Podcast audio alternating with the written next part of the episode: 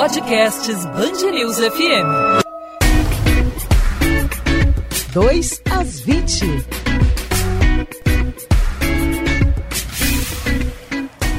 Ouvinte da Band News FM, seja muito bem-vindo, seja muito bem-vinda. A partir de hoje você confere de segunda a sexta nas principais plataformas de streaming e no site bandnewsfmrio.com.br o podcast 2 às 20, o mais novo programa da Band News FM Rio, sempre disponível para você assinar de graça e ouvir quando e onde quiser, no seu celular, no seu tablet, no seu computador. Bom, eu sou Maurício Bastos e ao meu lado na apresentação e produção do podcast 2 às 20, a Luana Bernardes. E aí, Luana, tudo bem? Bem? Tudo bem, Maurício. Vamos juntos a partir de agora, de segunda a sexta-feira, e vale reforçar: o 2 às 20 fica disponível para você a partir das 8 horas da noite. Nós vamos debater por aqui a principal notícia do dia no Rio, com a participação de especialistas e da reportagem da Band News FM. E claro, teremos também o resumo com os principais destaques da nossa cidade e do nosso estado. Então, compromisso marcado. Anote aí, o 2 às 20 vai estar no ar sempre a partir das 8 da noite, de segunda a sexta, no site bandnewsfmrio.com.br ou nos principais aplicativos de podcast. A gente abre o 2 às 20 com o principal assunto do dia. 2 às 20. A semana começou com a contagem dos prejuízos provocados pela chuva no Rio. Não deveria ser surpresa, né? Mas entra ano e sai ano, a natureza mostra sua força. Só que as cidades não se mostram preparadas para os temporais, né, Luana? E de domingo para segunda-feira foi registrada ao menos uma morte em consequência da forte chuva no Rio e também na Baixada Fluminense. Cinco pessoas ficaram feridas. Um homem foi arrastado pela correnteza de um rio em Vila Valqueire, na Zona Oeste. O teto de um hospital público desabou em Acari, na Zona Norte. Os prejuízos são incontáveis, né? Pois é, o repórter da Band News FM, o Pedro Antônio Guimarães, percorreu vários bairros das zonas norte e oeste, também da Baixada Fluminense, com a nossa unidade móvel. Ele se molhou, ele pisou na lama, esteve ao lado dos moradores que viveram esse drama na madrugada de domingo para segunda e agora faz para a gente um balanço. Fala com os nossos ouvintes sobre o que ele testemunhou. O que, que você conseguiu ver hoje ao circular por essas regiões, Pedro? Seja muito bem-vindo ao podcast 2 às 20. Fala, Maurício. Obrigado. agradecer também a Luana Bernardes.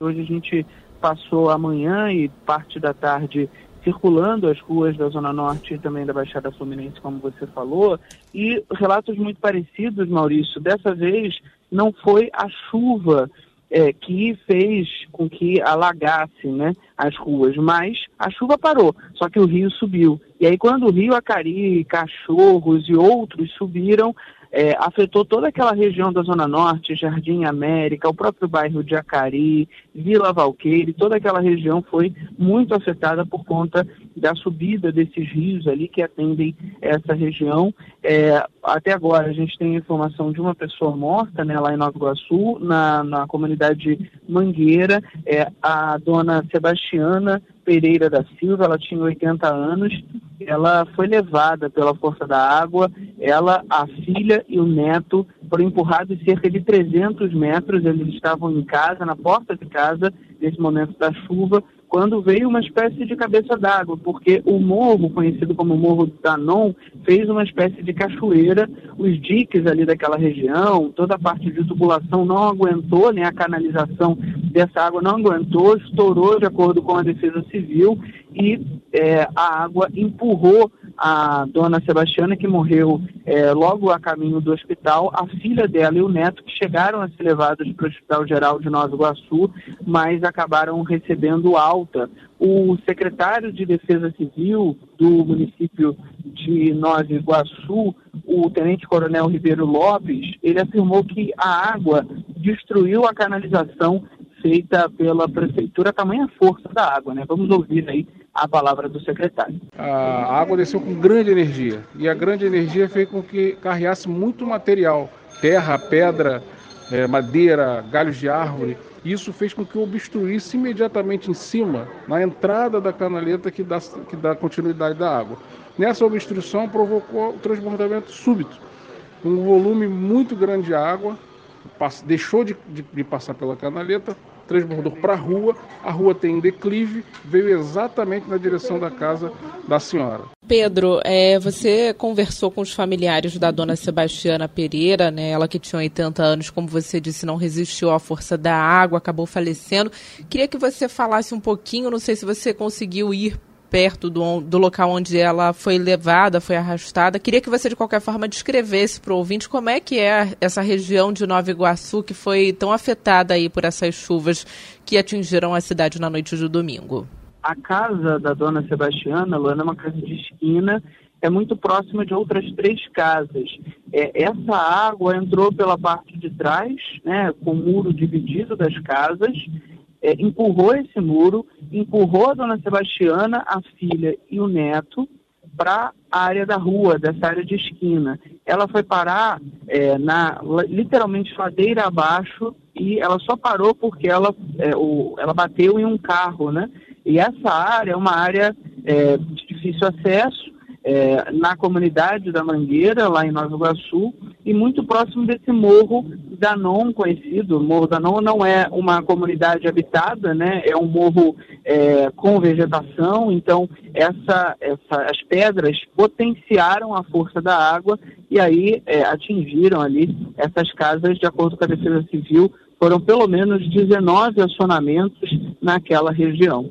Pedro Antônio Guimarães, repórter da Band News FM, acompanhou durante toda a manhã de segunda-feira os estragos provocados pela chuva, não só na Baixada Fluminense, como também na Zona Norte. O Pedro percorreu as ruas de bairros dessa região da cidade que foi muito castigado. Ontem a gente acompanhou, pôde acompanhar problemas decorrentes da chuva na Baixada, na Zona Norte, na Ilha do Governador choveu muito forte, na área de Irajá, de Vigário Geral e também no Jardim América.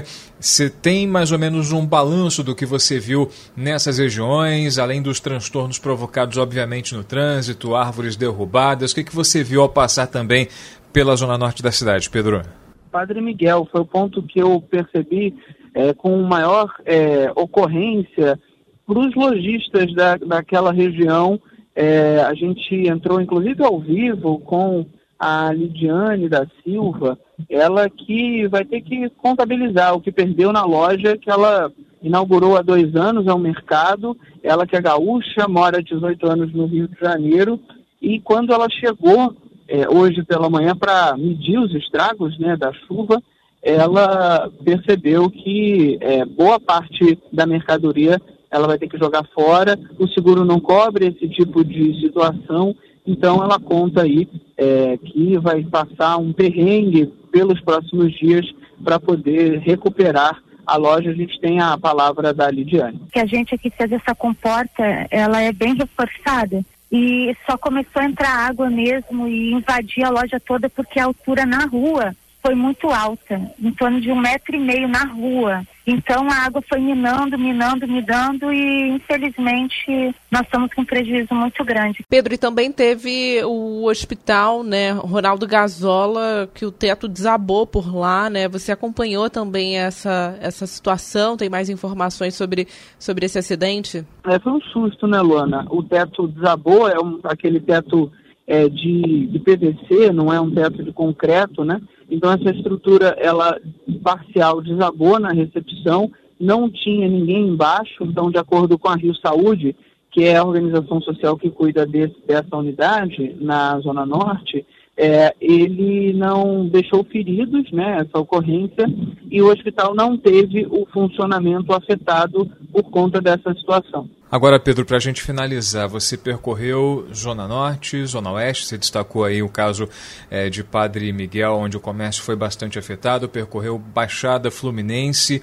O que de comum você verificou ao percorrer essas regiões? O que havia em comum nessas regiões que acabou proporcionando essa, essa, essa situação de desespero de moradores? É abandono do poder público, ruas esburacadas, ruas não asfaltadas, a falta de um sistema de escoamento. Você conseguiu perceber isso ao percorrer essas regiões no teu trabalho da manhã dessa segunda-feira? Sem dúvida nenhuma, Maurício. Eu acho que é uma, é como eu falei, né? Algumas coisas se potenciam, né? Então esse abandono, essa falta de investimento, por exemplo, lá em Nova Iguaçu, né? Essas canaletas, é, são, são, são tubos é, de PVC de cerca de 3, 4 milímetros, né? Então são tubos muito pequenos para é, a proporção de água que pode, de chuva que pode cair nessas regiões, né? Logicamente, não dá para prever uma chuva de 70 milímetros em 24 horas, né? Um, um percentual aí de cerca de 90% para todo mês de fevereiro. Mas é, é, nós, é, na Band News FM, sempre alertamos o poder público é, pode prever algumas coisas, né? A gente prevê o tempo e o poder público também pode fazer obras de prevenção para que justamente esse tipo de coisa não aconteça, né? Tá certo, esse é o relato aí do Pedro Antônio Guimarães, que passou todo o início da manhã desta segunda-feira, também durante o período da tarde, acompanhando todos os estragos que o temporal de domingo à noite provocou aí, não só na cidade do Rio de Janeiro, mas também na Baixada Fluminense, especialmente na região de Nova Iguaçu. Pedro, obrigada pela sua participação aqui no podcast 2 às 20 e a gente te acompanha aí ao longo da nossa programação. Com certeza, Luana, obrigado. Obrigado a todos os ouvintes do podcast e boa sorte aí para vocês nesse novo produto da Band News FM. Valeu, Pedro. Parabéns pelo trabalho. A gente volta a se falar ao longo da programação da Band News FM. 2 às 20. Band News.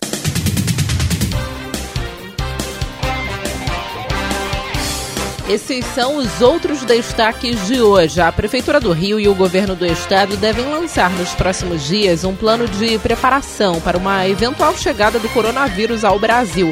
Entre as medidas, de acordo com a Secretaria Estadual de Saúde, estão a ampliação de 40 leitos de isolamento na rede, montagem de hospitais de campanha e parceria entre o Laboratório Central de Saúde Pública e a Fiocruz. Mais um capítulo da novela envolvendo a SEDAI. Desde o início da crise de abastecimento que atinge a região metropolitana do Rio, mais de 120 bilhões de litros d'água chegaram às torneiras da população com a presença de Geosmina.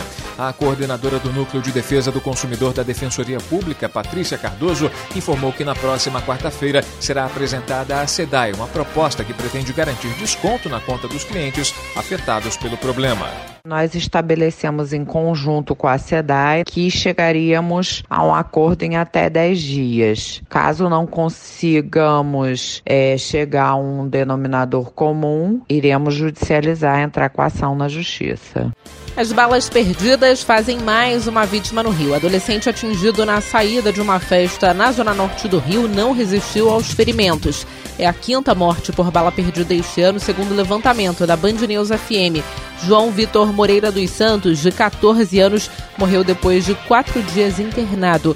O caso aconteceu na quarta-feira passada, na Vila da Penha. Um amigo da família disse que não havia operação policial na região no momento em que o jovem foi atingido. Carnaval 2020 na Band News FM. O assunto agora é carnaval. Faltam 18 dias para a maior festa popular do mundo e pela primeira vez na história, a Marquês de Sapucaí vai contar com um cassino em plena passarela do samba. É isso mesmo, a ideia do empresário francês Alexis Devaux para o Carnaval Camarote Mais Brasil 2020 é reproduzir a atmosfera de Las Vegas com um toque abrasileirado. Quando você observa ao redor do mundo, nas grandes cidades desenvolveram economicamente falando em todos os cassinos. Em Las Vegas, em Mônaco, em São Remo, em Macau. Então, para o estado do Rio de Janeiro seria fundamental divisa, turismo, entretenimento, grandes shows internacionais. 2 às 20. Essas e outras notícias você também encontra em detalhes no site bandnewsfmrio.com.br também durante a nossa programação em 90.3 FM. Na terça-feira, a partir das 8 da noite, tem mais um 2 às 20, o podcast da Band News FM Rio com as principais notícias do dia na nossa cidade, no nosso estado, disponível para você baixar e ouvir onde e quando quiser. Combinado, Luana? Combinado, Maurício. Até amanhã com mais um 2 às 20. Tchau. 2 às 20.